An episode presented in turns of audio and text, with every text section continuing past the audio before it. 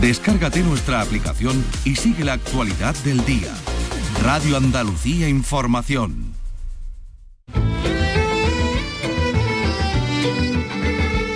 Andalucía es cultura.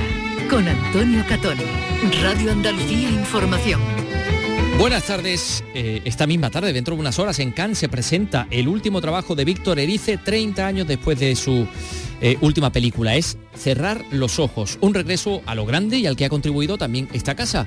Vicky Román, buenas tardes. Buenas tardes, sí, es otra muestra de su cine de autor rodada en parte en Andalucía, en Granada y en Almería, con José Coronado, Soledad Villamil y los andaluces María León y Manolo Solo, y además participada por Canal Sur. Por ello, esta casa está presente en el festival y ha mantenido un encuentro con productores andaluces. Enseguida estamos en comunicación con el director general de Canal Sur Radio y Televisión, Juan de Mellado.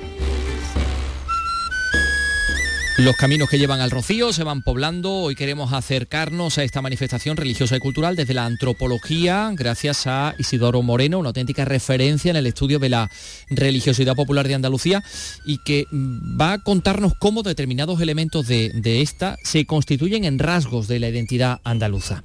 Es la primera entrega de una entrevista en la que Moreno nos cuenta cosas como esta. Hasta principios del siglo XX la romería tenía significación entre los ríos Odiel y Guadalquivir. No pasaba de Triana, no ya de Sevilla, de Triana y llegaba hasta Huelva, no más. Eh, el rocío tal como lo conocemos hoy es un fenómeno, bueno, básicamente de hace 50 años. El bailaor Rafael Ramírez estrena esta tarde en la Bienal de Flamenco de Málaga su último proyecto titulado Recelo. Carlos López, buenas tardes. Buenas tardes. De hecho, se trata de un espectáculo coproducido por la Bienal malagueña que viaja sobre una emoción tan básica y primaria como el miedo, ya sea real, infundado, aprendido o superado. Un mecanismo de defensa que nos vuelve vulnerables, pero que también nos hace más fuertes y nos hace crecer. De ello hablamos con el propio artista, por cierto, esta tarde también en Málaga, la gran Merche Esmeralda.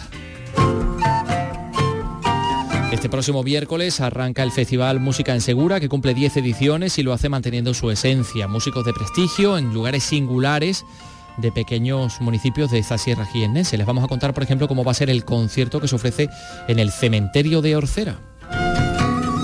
Hoy tenemos también un libro para los más pequeños, el gran libro de las respuestas increíbles y muchas otras cosas más en este programa que realiza Dani Piñero y que produce Ryan Gosto. Andalucía es cultura, con Antonio Catoni.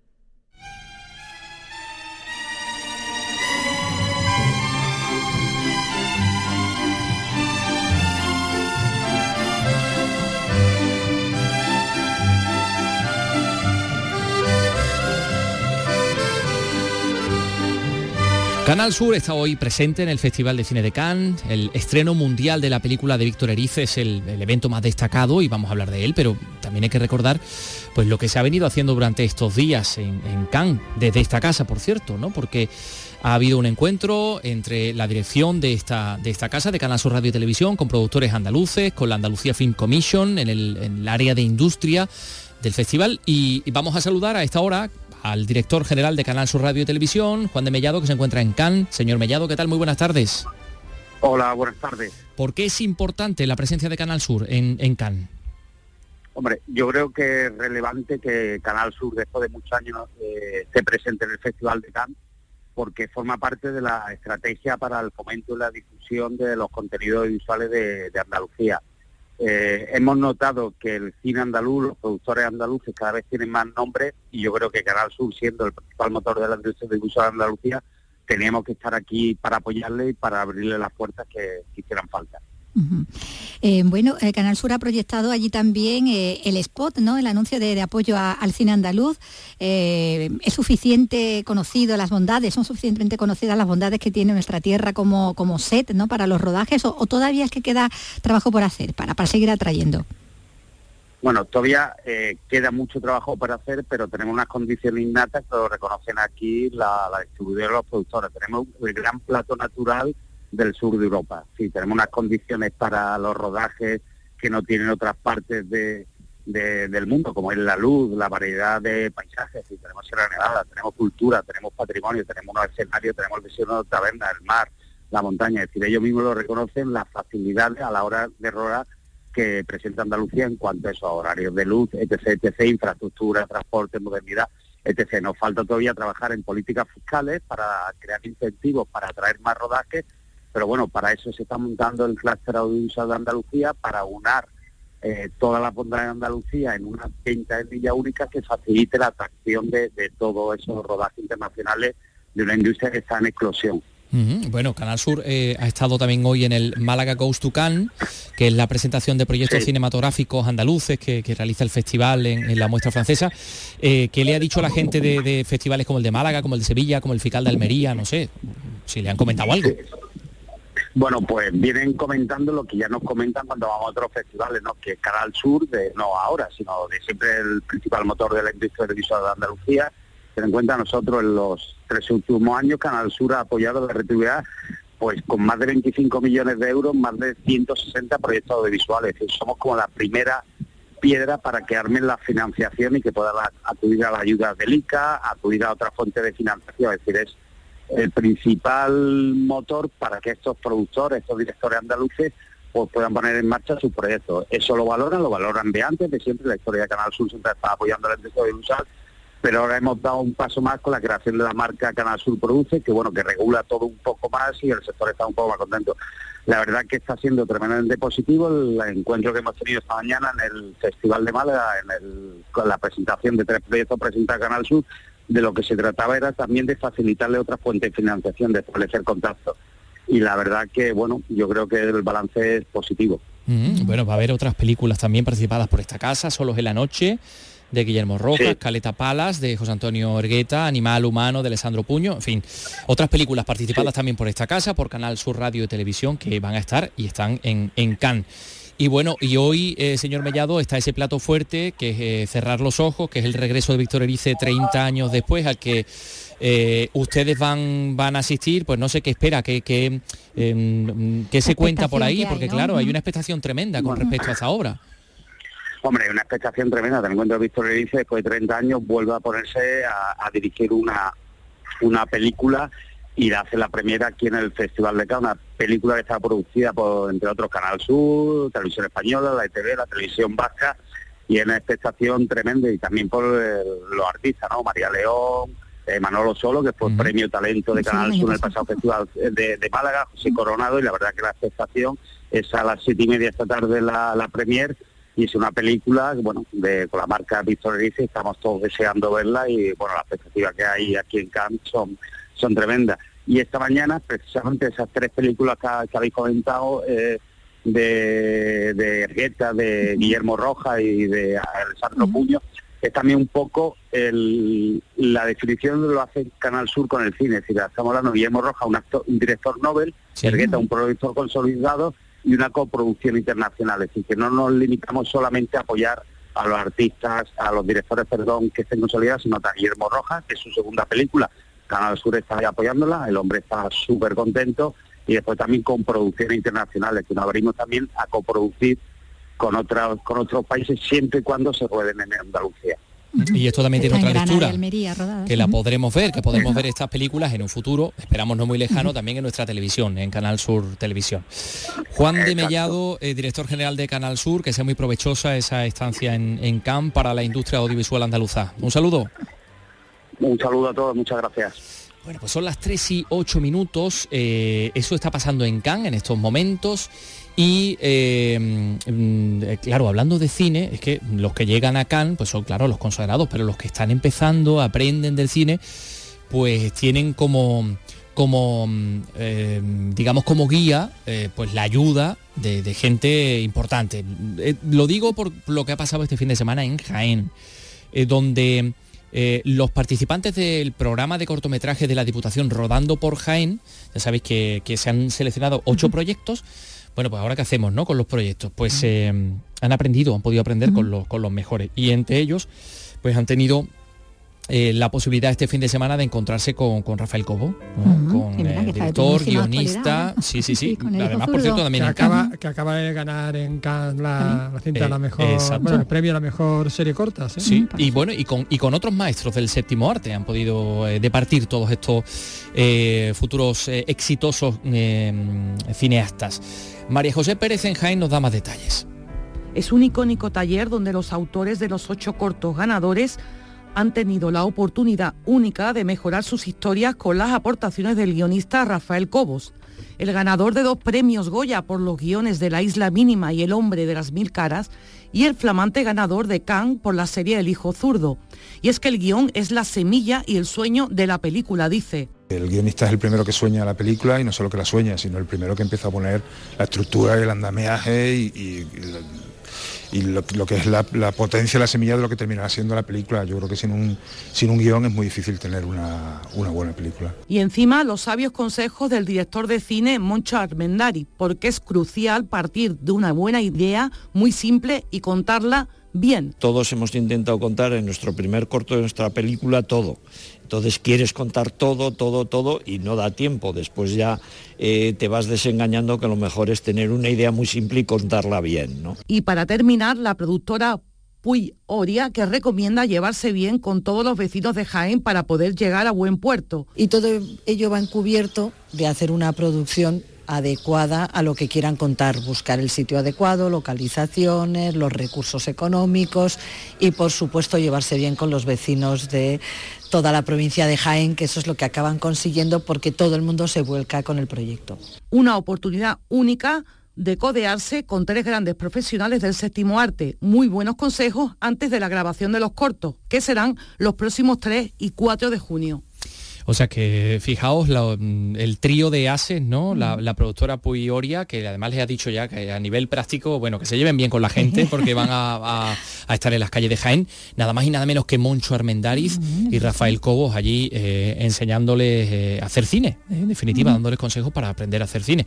Pues vamos, yo creo que incluso hasta Paz Vega a lo mejor no, desdeñaría en absoluto la posibilidad de aprender de, ellos, porque, porque para dirigir, ¿no? Para dirigir, porque ¿qué va a dirigir? No, no, es que espérate, es que la actriz sevillana ya ha comenzado el rodaje de Rita, que es su primera película como directora, eh, cuyo trabajo de campo se realizará íntegramente en escenarios andaluces, sobre todo en su ciudad natal, en Sevilla, ¿no? Eh, Carlos, tú, tú eh, controlas la información, ¿cuál sí, es la creo que la, sí, sí, la productora de la cinta es Saralan Film, bueno, ha informado a través de sus redes sociales que la peli, bueno, pues narra las vivencias de una niña de la Sevilla de los años 80. Como la propia Paz Vega. Suponemos que puede ser ella, efectivamente. Rita es una producción, como decimos, de, de Arala Film, pero también en asociación con Oda Film y participa esta pues, casa. esta casa, Canal Sur. Está subvencionada por el Instituto de Cinematografía de las Artes Audiovisuales. Bueno, en el reparto que está integrado en su mayoría por intérpretes andaluces, pues, pues mira, te digo, Sofía Yepuz, Alejandro Escamilla, Roberto Álamo, Daniel Navarro, Paz de Alarcón, eh, Amada Santos y Margarita Asquerino. Oye, me han dicho que la, que la propia Paz Vega hace un papelito, ¿no? No sé si es un papelito o un papelazo, ¿no? Bueno, uno está de en el reparto. Uno de los papeles de reparto. Digamos que está, se pone a, los dos lados de la barrera, ¿no? A, los dos lados de la barrera. Bien, bien. Ambas funciones. En el set de rodaje, eh, salvo cambio, está previsto además que la peli se estrene durante el año 2024. 2024. O sea que el año que viene estará la película Rita de Paz Vega. Bueno, pues esto en cuanto a, cine en este programa que se llama Andalucía Escultura. Eh, dentro de nada, de unos segundos, vamos a hablar del rocío con Isidoro Moreno, antropólogo social, un auténtico referente en este campo, en, toda España y fuera de ella, ¿no? Y, y, que ha estudiado en profundidad toda la religiosidad popular y cómo algunos elementos de la religiosidad popular pasan a formar parte de la identidad de las comunidades. ¿Cuántas capas? Eh, sí, sí, esto es como una cebolla. O, os va a interesar eh, a vosotros y a toda la audiencia esto que, que, nos va a contar Isidoro Moreno. Lo dicho, en unos segundos, son las 3 y 14 minutos. Poetas andaluces. Escucha el homenaje a la literatura de nuestra tierra. Siente el orgullo de ser andaluz descubriendo la obra de nuestros poetas con Rogelio Reyes Cano y Antonio García Barbeito. Poetas andaluces. Los lunes desde las 11 de la noche. Radio Andalucía Información. El Almería a punto de lograr la permanencia. Desde San Sebastián, Real Sociedad Almería, ante penúltima jornada de liga que puede dar la salvación al equipo de Rubí que tiene cuatro puntos de colchón con la zona de peligro. Este martes desde las 7 y cuarto de la tarde en Canal Sur Radio Almería y en Radio Andalucía Información con Jesús Márquez. Más Andalucía, más Canal Sur Radio. Andalucía es cultura con Antonio Catón.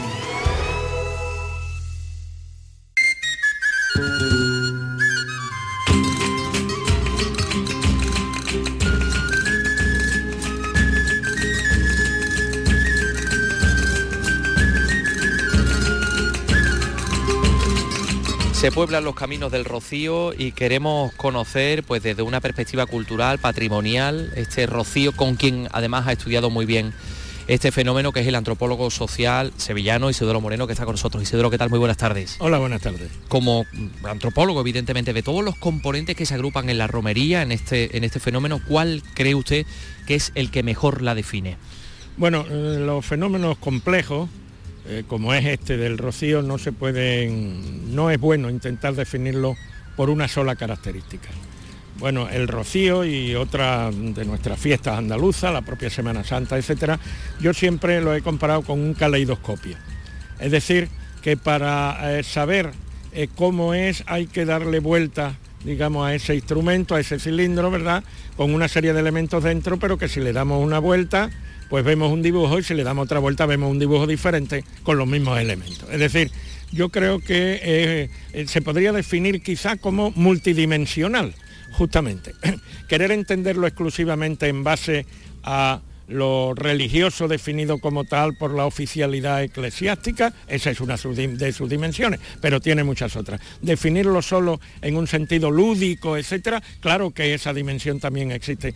Eh, se puede definir de muchas maneras, pero lo adecuado sería el conjunto, ¿eh? el conjunto de las múltiples dimensiones y también la evolución de ese conjunto con el tiempo. Por ejemplo, el rocío de hoy no tiene absolutamente nada que ver con el de principios del, siglo XX. ¿eh? Eh, el rocío tal como lo conocemos hoy es un fenómeno, bueno, básicamente de hace 50 años. Es un fenómeno que tiene mucho que ver la, la resistencia identitaria, la modernidad, eh, en esta sociedad que se confiesa cada vez menos creyente y, que el rocío sigue reuniendo multitudes en el, camino, bueno, pues eh, usted acuñó ese concepto de la modernidad en el que, digamos que parece ser que no es que haya, no es la secularización, es decir, no ha desaparecido lo sagrado, sino que lo sagrado se ha transformado.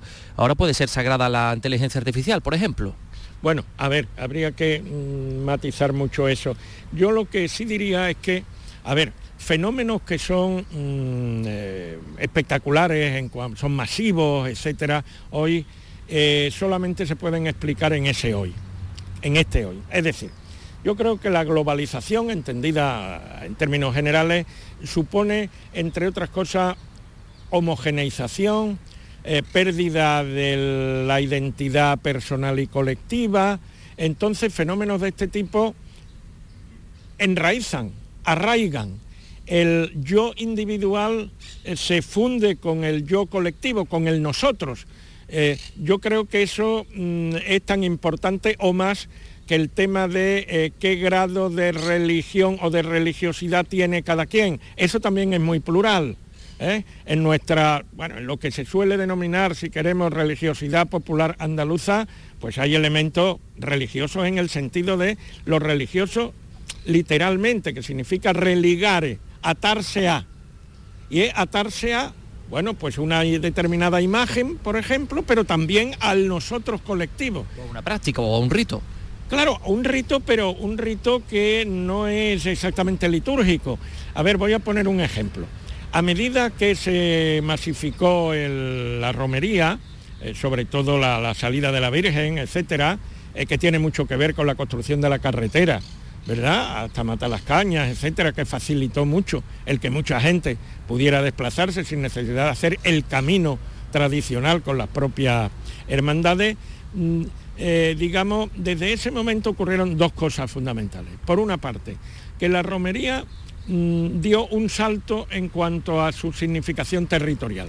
¿eh? Hasta principios del siglo XX, la romería tenía significación entre los ríos Odiel y Guadalquivir no pasaba de Triana, no ya de Sevilla, de Triana, ¿eh? y llegaba hasta Huelva, no más.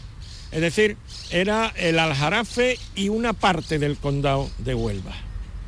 Es decir, claro, y una parte también pequeña de Cádiz en el entorno del Guadalquivir, frente a, a Doñana, etc.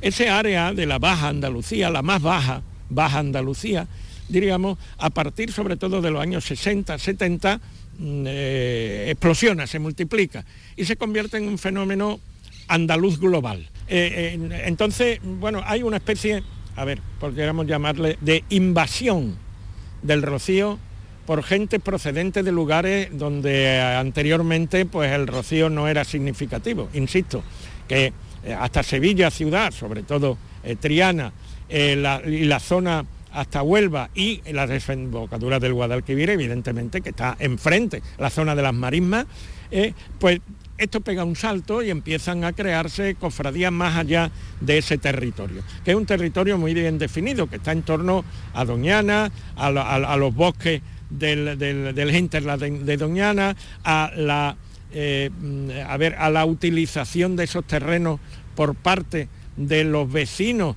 de los pueblos limítrofes. Los recursos de la marisma. Los recursos de la marisma. Hablamos de caballos, hablamos de madera, hablamos de caza. El carboneo, eh, las piñas, etcétera. Esto es lo que explica, por ejemplo, en gran medida la rivalidad entre Almonte y Villamanrique. Claro, rivalidad que luego, claro, se eh, proyectó en la rivalidad con respecto a eh, de quién el, el, símbolo. la Virgen del Rocío, pero no solamente que también, claro está, como un símbolo religioso, sino el símbolo de las marismas. Entonces, eh, poder mm, apoderarse, diríamos entre comillas, del símbolo o tener un acceso privilegiado al símbolo, era muy importante desde el punto de vista histórico. Y también hay que considerar desde un punto de vista histórico que, por ejemplo, la, la afirmación el nombramiento de la Virgen del Rocío como patrona de Almonte. Eso puede ser un pronunciamiento político. Fue un pronunciamiento político-social. ¿En contra de qué? Del dominio de los duques, de los Medina Sidonia, que querían imponer en todo su territorio a la Virgen de la Caridad patrona de Sanlúcar como patrona de todos los pueblos de su territorio. Y ahí se reveló Almonte y, digamos, reafirmó como eh, símbolo identitario a nivel de lo religioso a la Virgen del Rocío. Y los pueblos de alrededor hicieron lo mismo. Es decir, que hay una complejidad pues muy importante. Y como digo, mucho más a nivel contemporáneo, a medida que el Rocío se convierte en un fenómeno más masivo, se, por un lado, se reoficializa, ¿eh? porque claro, nuestras fiestas populares, incluidas las religiosas, eh, son ocasión de que los poderes, el poder eclesiástico y también el poder político, pues se visibilice en torno a ella y se presente, eh, digamos, como representante de la totalidad de la gente que hay allí, cosa que, que, es una desmesura, ¿no? Eso no sería, sino que además la gente propia del lugar, sobre todo los almonteños, hacen eh, una especie de ritual de rebelión. Yo recuerdo un artículo mío, el año 72 o 73, en un semanario popular eh, andaluz que se llamaba Torneo, titulé un artículo eh, Rocío Ritual de Rebelión. ¿Qué quería decir con aquello? Que mientras más autoridades van, tanto eclesiástica como política, etcétera, etcétera, el momento central de la romería es de reafirmación de la gente de un lugar, de una localidad concreta que es Almonte, que entonces no admite ni comitivas, ni horarios, ni regulaciones. Aquí mandamos nosotros, somos nosotros los que cogemos a la Virgen. Los antropólogos decimos una inversión simbólica de la estructura social y de las desigualdades sociales. Claro, entonces un fenómeno de tal riqueza no se puede eh, reducir eh, o simplificar a una sola característica. Eh, ha tocado usted un, asunto que es muy interesante, el tema de la representación política. ¿Podemos desligar el, auge de la romería del Rocío del nacimiento de la autonomía andaluza? Porque aquí hay cuestiones de identidad, de construcción de identidad. Bueno, eh, yo, creo que funcionan un, tanto, diríamos, paralelamente. Eh, yo creo que más importante aún fueron los medios de comunicación. ¿eh? el rocío se populariza mucho fuera del ámbito tradicional de ese territorio de la Baja Andalucía a la que yo me he referido antes, en relación también con la atención que se le presta por los medios de comunicación.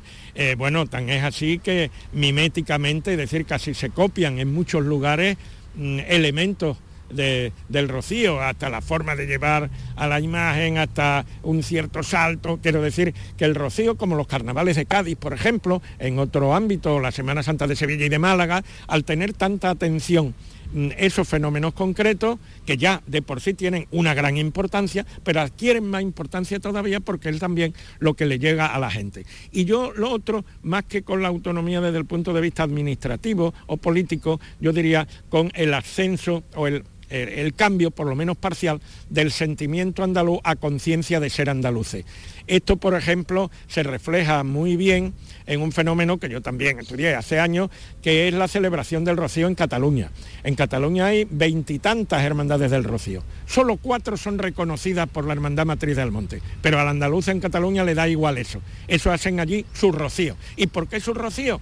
Porque además de las fiestas de cada pueblo concreto, de los emigrantes procedentes de, tal sitio, de Priego, de Baza, de tal o de cual, hacer una fiesta pan andaluza, es decir, andaluza global, pues tiene que ser la romería del Rocío, las varias romerías del Rocío que se celebran en Cataluña. De alguna manera la que puede de identidad, de identidad nacional. La que puede reunir algunos rasgos que consideramos que son los más representativos de la identidad andaluza. ¿Por qué es el modelo de la hermandad de Triana el que llama la atención de los medios y el que se reproduce eh, en numerosas hermandades de otras partes de Andalucía, por ejemplo, la parte oriental y de otras partes de España?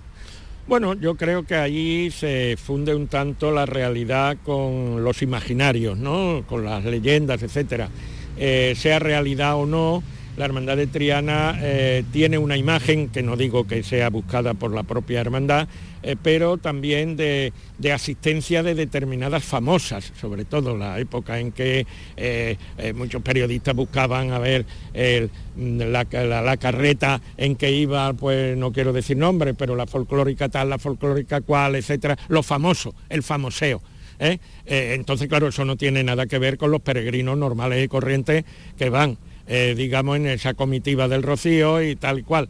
Pero mm, bueno, Triana también es un, nombre, su propio nombre es mítico y claro que es de Sevilla, ¿verdad? Eh, entonces, claro, entre las hermandades que hacen el camino es de las más numerosas, eh, bueno, acentúa una serie de características más o menos generales y ya digo, es muy golosa para determinado tipo de, periodismo. Entonces yo creo que eso ha tenido mucho que ver y claro, las copias de los modelos o de los que se presenta la gente eh, como modelos, pues, eh, pues suele suceder. Mientras que, por ejemplo, las hermandades que están en prácticamente todos o casi todos los pueblos del Aljarafe y los pueblos del condado, etcétera, es un modelo diferente. En esos pueblos la gente, mucha gente, mucha familia va ahorrando cada semana al año para juntar para poder tener esos cuatro o cinco días del rocío, que son los más importantes del año. Entre esa situación y una cierta imagen de los señoritos, tal cual, va, bueno, eh, digamos, una distancia tremenda. Las dos cosas son verdad, pero depende de a dónde mires lo que digas que es verdad. Entonces hay que mirar de una forma plural para quedarse con algo de ese fenómeno poliédrico.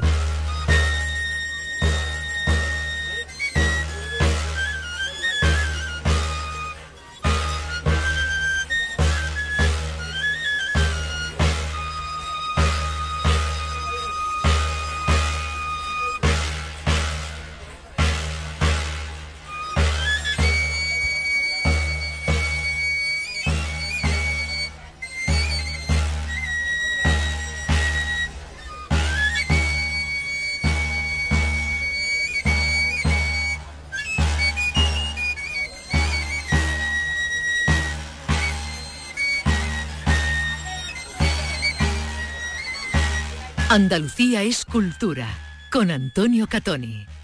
De lunes a viernes a las 4 de la tarde tienes una cita con el flamenco. Los conciertos y festivales, los recitales, los homenajes, las citas imprescindibles de este arte genuino de nuestra tierra. La mejor selección de nuestra fonoteca. Portal Flamenco. De lunes a viernes desde las 4 de la tarde con Manuel Curao. Radio Andalucía Información.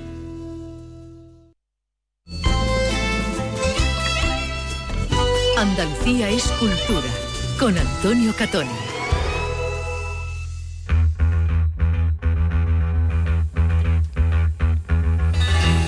Enseguida vamos a hablar con el bailador Rafael Ramírez, que estrena esta tarde un espectáculo en la Bienal de Málaga, pero antes queremos contarles cómo va a ser el Festival Música en Segura, que cumple 10 ediciones, que comienza este miércoles y bueno, mantiene su esencia. Músicos de prestigio en lugares singulares de pequeños municipios de la Sierra de Segura. Y bueno, pues hasta el domingo, desde el miércoles al domingo, música de cámara, flamenco, jazz, ópera, danza, un montón de cosas. César Domínguez nos lo cuenta con detalle. Una cooperativa, un mirador, una cascada, un bosque, el Festival Musical Segura es mágico por sus escenarios y único por cómo atrae a grandes artistas a pequeños municipios como Orcera o Segura de la Sierra. Este año además Fernando Velázquez ha musicalizado el poema de Ángel González Quinteto Enterramiento para cuerda en cementerio piano rural. Para interpretarlo junto al cuarteto de Cremona. ¿Dónde? Pues en el cementerio de Orcera. Es uno de los 16 conciertos de esta primera cita con la música en Segura que degrana su director Daniel Broncano nos visita el Cuarteto de Cremona, uno de los más afamados del panorama europeo. Eh, estamos súper contentos de poder presentar algunas músicas muy particulares, como es el canto polifónico de Cerdeña. Eh, nos visita Carmiño, la Compañía Nacional de Danza, Israel Fernández, muy especial es eh, la ópera semi-escenificada de El rapto en el Serrallo de Mozart, que hará la Orquesta Ciudad de Granada. He dicho primera cita porque el festival tiene tres estaciones, primavera, verano en julio y otoño en noviembre. Llenar espacios no convencionales, al aire libre, históricos, industriales, con una programación de primera y en esto nuestra señal de identidad no ha cambiado en estos 10 años. No esperábamos realmente al principio eh, que llegásemos tan lejos y bueno, por eso el Festival de 2023 es una celebración de la consolidación de ese sueño. Música en Segura reunió el año pasado a 10.000 espectadores. Ya no hay entradas para cuatro de los conciertos previstos en esta cita de mayo.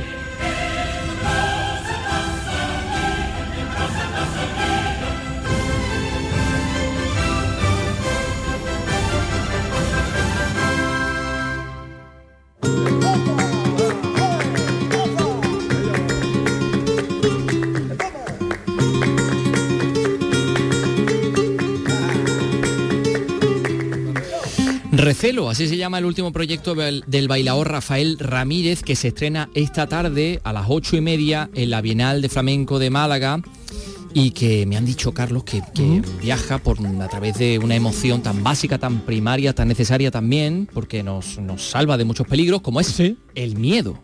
Efectivamente, el miedo, ya sea real, infundado, aprendido, superado. El miedo entra a sus caras, un mecanismo de defensa, como tú dices, que nos vuelve vulnerables y nos paraliza, pero que también nos hace más fuertes y nos hace crecer.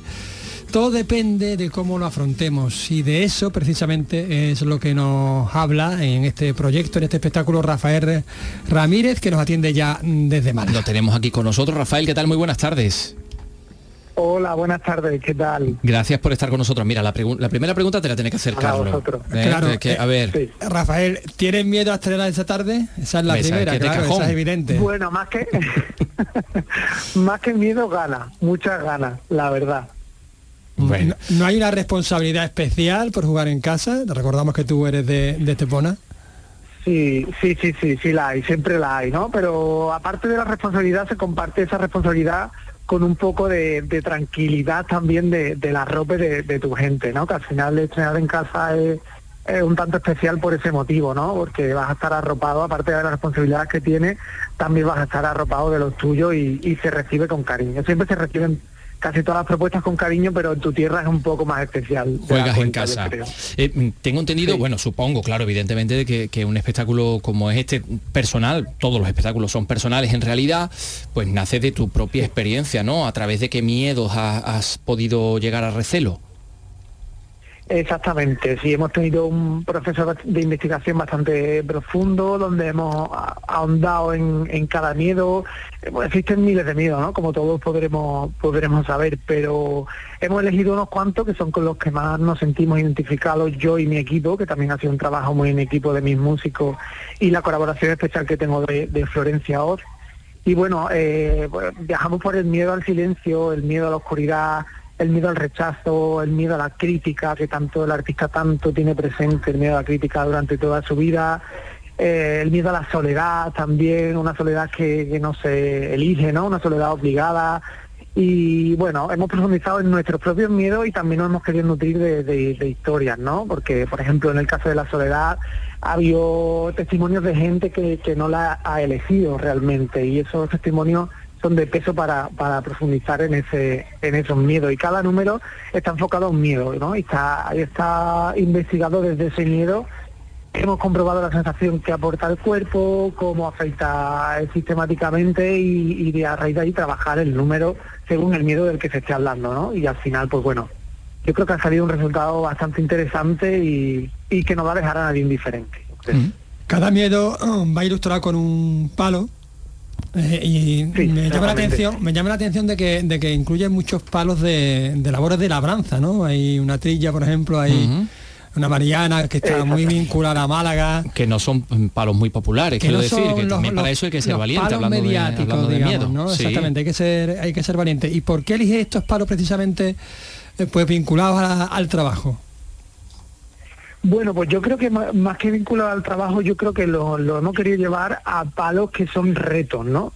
Palos que son un poco de, de- de reto a la hora de exponerlo y a la hora de montarlo, ¿no? Por ejemplo, hay una guajira que, que interpretamos con una bata de cola, que realmente pues es un reto a, a- a salir con una bata, algo que a mí no me, no me realmente no me identificaba tanto y el reto de ponértela y sentirte identificado eso es superar un miedo, ¿no? La Mariana en este caso también, que, que- es un número de flor, también es un reto de, de- hacerla un poco más a, a su manera.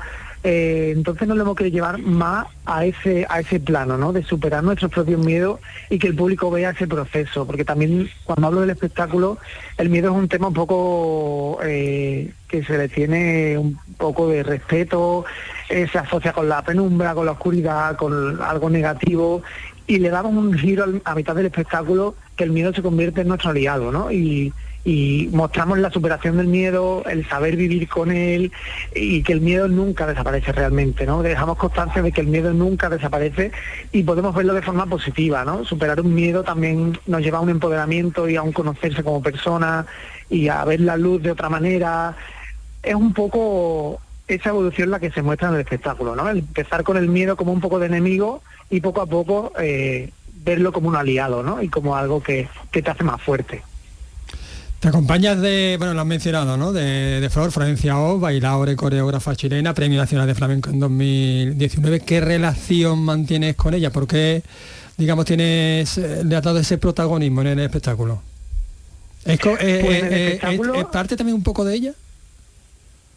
Sí, realmente, bueno, cuando tenía el proyecto en mente, lo primero que tenía claro era que quería contar con, con ella, ¿no? Porque el camino que quería que llevara el espectáculo es muy similar a, al- a su baile, ¿no? Y bueno, aparte de que nos une a una amistad grande y, y llevamos trabajando muchos años juntos, también esa relación fuera del escenario es trabajo que, no, que te ahorras luego, ¿no? Hay feeling, hay mm, comprensión, eh, vamos los dos a una y eso al final de llevar tantos años trabajando, eh, eso se ve luego, ¿no? El feeling que hay entre los dos.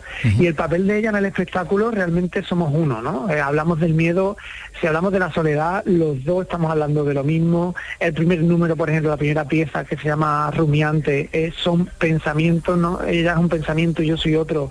Estamos combatiendo en bucle todo el rato. Entonces, bueno, los dos somos uno. No he querido caer quizás en el en el rol de hombre-mujer, historia entre dos personas. Creo que es algo más allá que, que creo que queda casi difícil. Ha sido Que la parejita, porque ¿no? al final Claro, exactamente. Caer en ese tópico es fácil y no quería. O sea, quería que fuese otro tipo de concepto y que se percibiera de otra manera. Entonces hemos tenido que darle más de una vuelta a muchas de las escenas para que para que se cuente algo desde una misma persona, ¿no? Aunque seamos dos en el escenario. ¿Y cómo ha sido el proceso de creación? Porque esto es parte, entra dentro del programa In Progress de residencia artística en- impulsado por el Flamenco. Festival en Torros, que de hecho acabas de, de preestrenarlo. ¿Cómo ha sido este proceso? Pues mira, la verdad es que ha sido maravilloso y, y una experiencia que creo que todos los proyectos deberían partir desde esa base, ¿no? Ha sido una experiencia, tiene varias etapas esta residencia, ¿no? Te permite irte primero, yo me fui con Flor, una semana con un proceso de investigación previo y fuimos allí a seguir ese proceso de investigación y a, a sentar una base, digamos, sólida, ¿no? Para crear a, a raíz de ahí.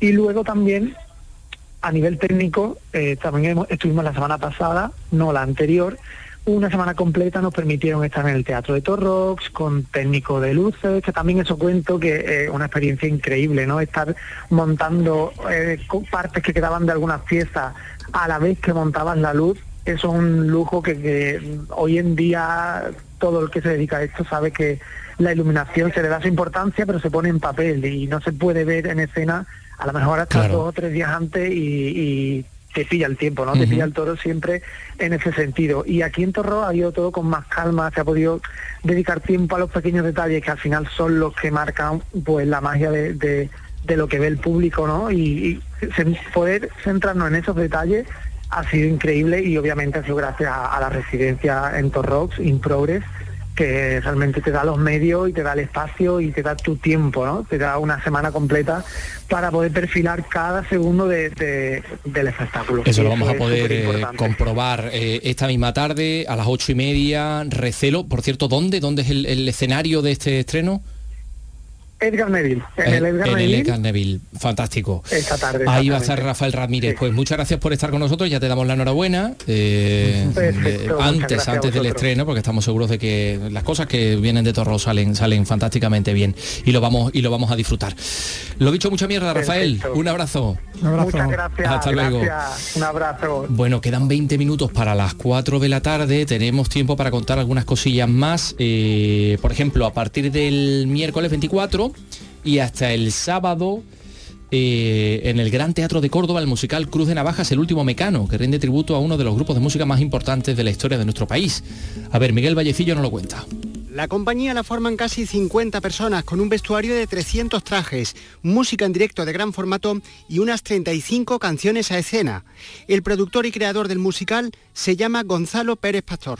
Es un homenaje a, la música y a su labor casi más que al propio grupo, porque no tocamos mucho a nivel visual lo que era el grupo, sino que usamos su música y sus canciones para generar universos gigantescos muy, muy peculiares.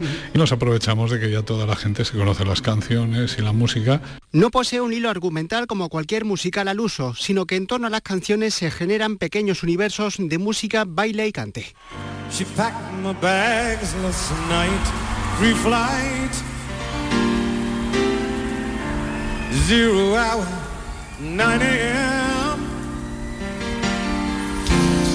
Pues Mecano, eh, el Gran Teatro de Córdoba y hoy y mañana se despide de España en sus dos únicos conciertos que van a tener como escenario la ciudad de Barcelona, Elton John, el que ha sido y seguirá siendo uno de los artistas más, más importantes, más intergeneracionales, más exitosos de la, de la historia.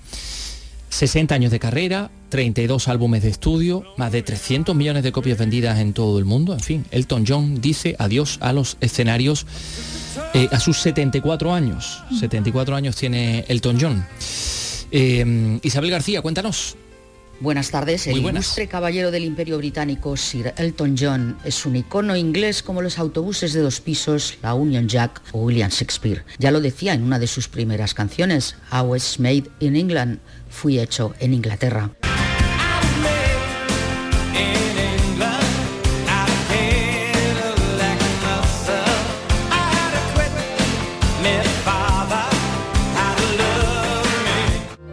60 años sobre los escenarios y en los estudios de grabación dan para mucho.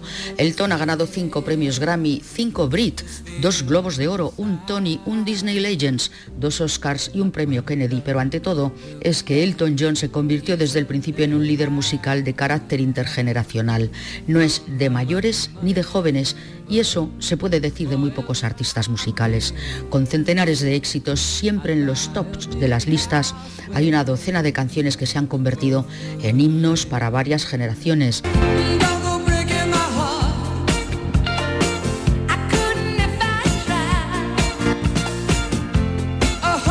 El dueto inmortal con Kiki D les gustará seguramente a nuestros tataranietos.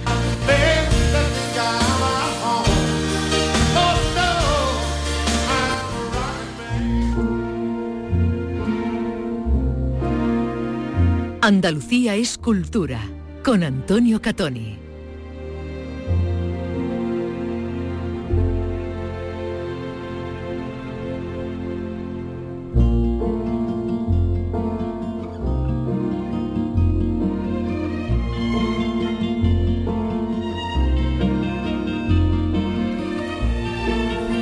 ¿Os gusta Elton John? Mucho. Hombre, por supuesto. Sí, claro. Sí. Y no va a poder ir al concierto final. No, no, eso no. La verdad es que no vamos a poder, pero en fin.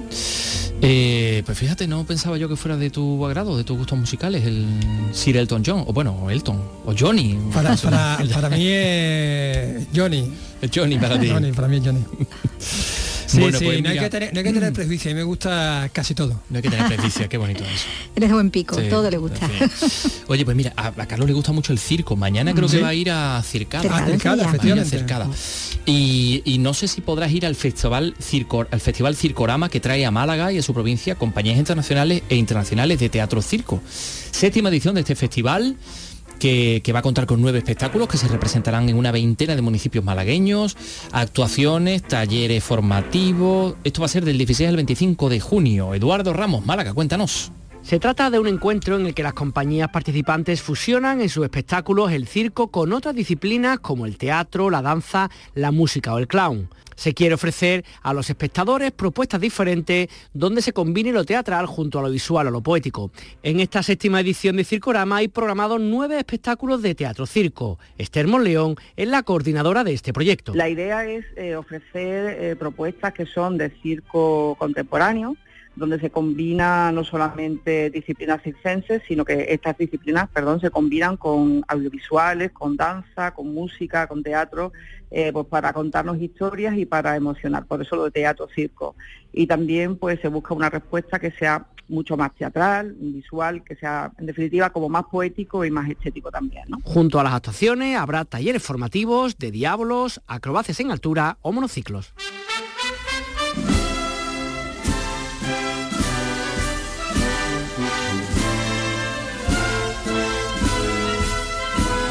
Aquí vamos del circo al corpus, aquí tenemos de todo, absolutamente. Y. Sí, sí, sí, sí. El Corpus de Sevilla, que se va a, a celebrar como cada año, el, el jueves de- del Corpus, con una serie de, bueno, de, de arquitecturas efímeras eh, en el centro de la ciudad, altares, balcones, escaparates, bueno, un montón de cosas, ¿no? Por ejemplo, hay dos portadas del Corpus sevillano que se colocan en la Plaza de San Francisco, que va a estar eh, inspiradas este año en la iglesia de San Pedro y la capilla de la Divina Pastora de Santa Marina de Sevilla. Eh, mm, dicen me cuentan, bueno, que se lo ha presentado esta mañana, que se consolida la participación cada vez de más hermandades, de asociaciones, de sectores de la ciudad, como comerciantes, hosteleros, en todos esos escaparates, balcones y altares que se van a, a, pues a montar. Eh, nuestra directa, María José Molina, ha asistido hoy a la presentación de el corpus, eh, de las actividades del corpus. No, solo están los altares, evidentemente, pues se va a alfombrar las calles de Romero y de, y de Juncia, habrá conciertos de la, de la banda municipal, pero eso mejor que nos lo cuente ella. Adelante, María José.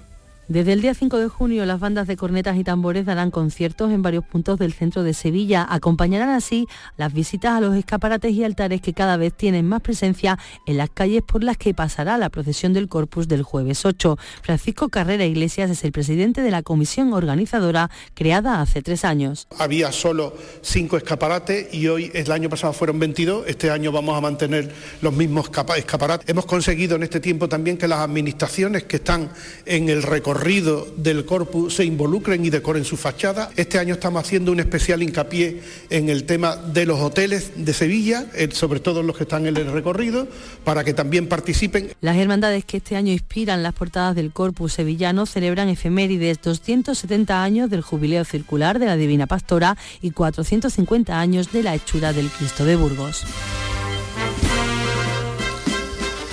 Son las eh, 3 y 49 minutos casi y enseguida vamos a hablarles de un, de un libro que bueno les va a encantar sobre todo a los, a los más pequeños. Andalucía es cultura. Radio Andalucía Información. Con Antonio Catoni. Hoy tenemos un libro para los más pequeños y para los más curiosos entre, los entre los pequeños. Bueno, pequeños y no tan pequeños. Verán, es un libro que en el ámbito anglosajón ha tenido un éxito increíble que se publica por primera vez en español por Editorial Inuk. Es el gran libro de las respuestas increíbles y contiene pues eh, muchísimas preguntas y respuestas asombrosas, evidentemente como su propio nombre indica. Eh, ¿Quién ideó todo esto? Jane Whistler, que es eh, escritora que es autora de muchos libros premiados, de, libros infantiles, de no ficción, a la que le encanta investigar sobre, sobre hechos y curiosidades pero no podemos eh, olvidar a la, ilustradora porque las ilustraciones de este gran libro de las respuestas increíbles son realmente eh, hermosas. Luis Lockhart, eh, la ilustradora inglesa, que, traslada a muchas de sus obras, bueno, pues todo el, ámbito de la lugar, del lugar donde, donde ella reside. ¿A quién se le ha ocurrido hacer realidad este libro o hacer accesible a los niños hablantes de español este gran libro de las respuestas increíbles? A Alicia Soria, que está con nosotros. Alicia, ¿qué tal? Muy buenas, ¿cómo estás? Hola, muy buenas, muy bien. Bueno, ¿cómo y por qué llega esta idea y por qué os decidir a, trasladarlo, a traducirlo a nuestra lengua? Bueno, lo cierto es que es un formato de libro que nos pareció interesantísimo, además de que la realización, tanto en cuanto a los textos como tú mismo decías, a las ilustraciones, nos parecieron magníficas. Y bueno, nosotras somos unas firmes convencidas de que eh, hay que fomentar la curiosidad de los niños, que de hecho los niños lo están deseando y cuando tú les proporcionas un instrumento para saber más, ellos lo agarran con todas las con todas sus energías y bueno, efectivamente ha sido de esta manera. Entonces se ha combinado, digamos, todo, tanto nuestra admiración por la obra de estas autoras como el saber que existía esta necesidad y esta avidez infantil por un libro como este. Eh, habéis, supongo, hecho pruebas, ¿no? Antes de decidiros por este proyecto. Eh, ¿Cómo funciona eh, un poco este, este libro en las manos de, de los pequeños? Bueno, pues como te decía, con, avidez, con mucho interés, se les ilumina los, los ojos y se les ilumina el cerebro, ambas cosas, ¿no? Porque al estar estructurado de esta manera tan ágil, eh, mira, se habla mucho ¿no? de que de los déficits de atención, de que los niños pues cada vez leen menos, de que eh, les cuesta seguir el hilo de una narración, pero si tú les proporcionas obras pues adecuadas a su manera de ver el mundo, de ver las cosas, pues contemporáneo, ¿no? propio de, del momento en el que viven, eh, realmente los libros les siguen fascinando. ¿Y qué sucede con este libro? Que como está estructurado en preguntas breves y respuestas también muy ágiles. Em, y es así como que te lo puedes leer pues para adelante, como para detrás, como entrecortado.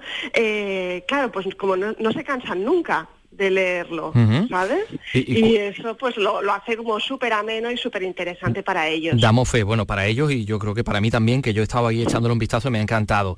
Em, mm, ¿Cuál es la horquilla de edades que habéis manejado? Pues nosotros lo orientamos a partir de siete años eh, y ya en adelante, como tú decías, es que realmente es un libro que quizás tiene un umbral de partida, ¿no? Pues de esto, de los siete, ocho años, pero después eh, resulta interesante para, para todo el mundo. Y tú me preguntabas antes si habíamos hecho pruebas con niños, pues las hemos hecho, pero es que también las hemos hecho con adultos y resulta divertidísimo porque eh, descubres muchas cosas que, que, no sabías, ¿no? Y bueno, te pones a prueba entre cenas con amigos, incluso lo hemos hecho, ¿no? De abrir el libro y así al azar hacer preguntas, a ver qué contesta cada cual.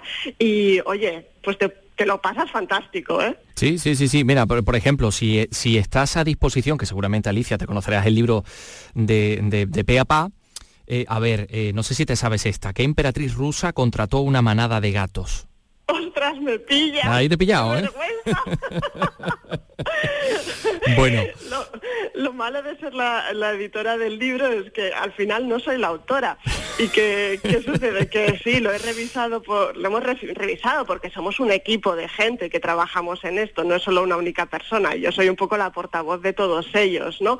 Pero hay mucha gente trabajando aquí detrás.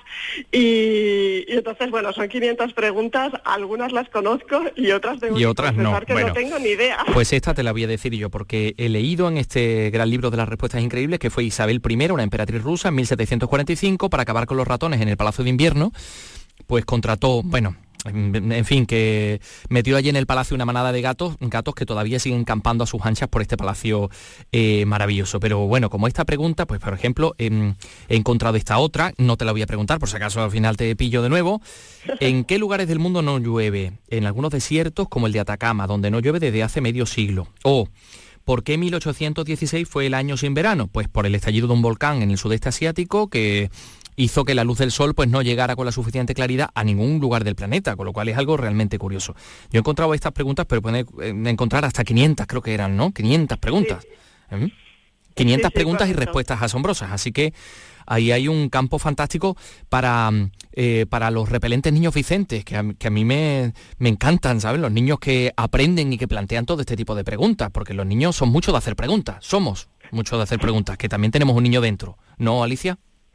Por supuesto, de hecho yo digo que es una fase que aún no he superado y espero no superar nunca, que es la de esto, esta curiosidad perpetua, ¿no? ¿Qué es la manera de aprender al final? Solo aprendemos a través de la curiosidad y eso es lo que hay que, lo que, hay que fomentar y, bueno, los, los niños mismos lo, lo demuestran, ¿no?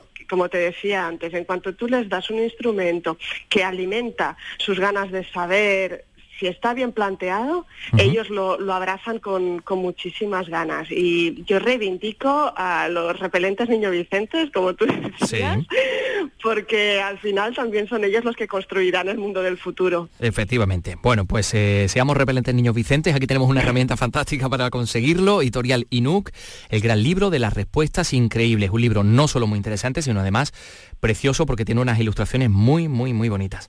Alicia Soria, editora, enhorabuena y, nada, adelante, a por, más, a por más libros, a por más herramientas que nos hagan saber y conocer. Muchísimas Un saludo. gracias. Hasta luego, mil gracias.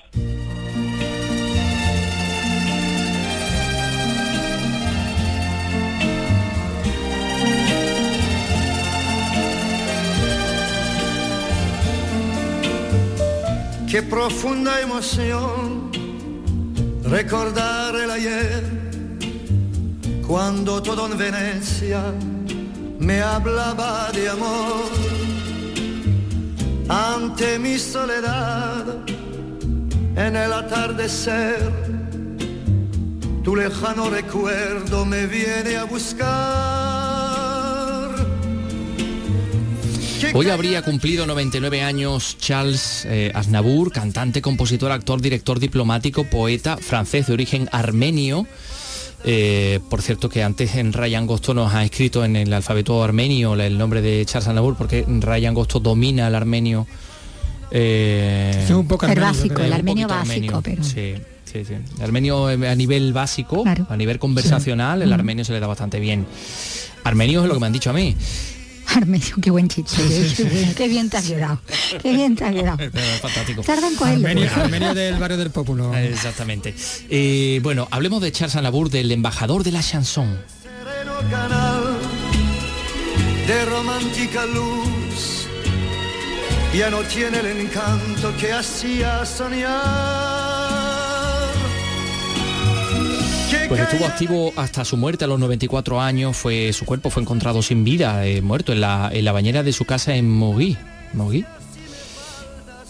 fin. Eh, será considerado uno de los cantantes franceses más populares y de carrera más extensa en la historia de la música universal. Dicen de él, a veces lo comparan con Frank Sinatra, el Frank Sinatra francés.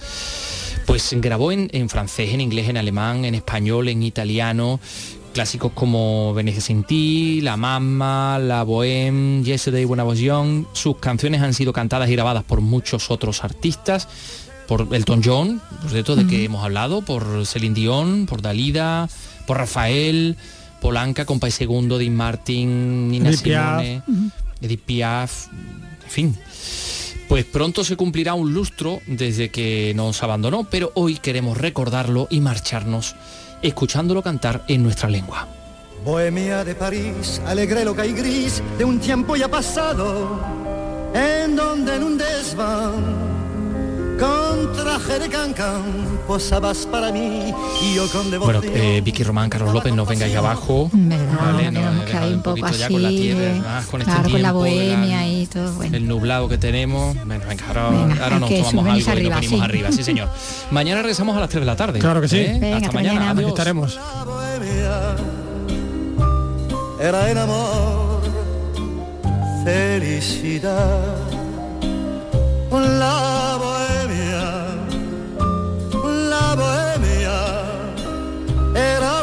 flor de nuestra edad. Debajo de un quinqué, la mesa del café, feliz nos reunía, hablando sin cesar, soñando con llegar la gloria a conseguir. Andalucía es cultura. Radio Andalucía Información.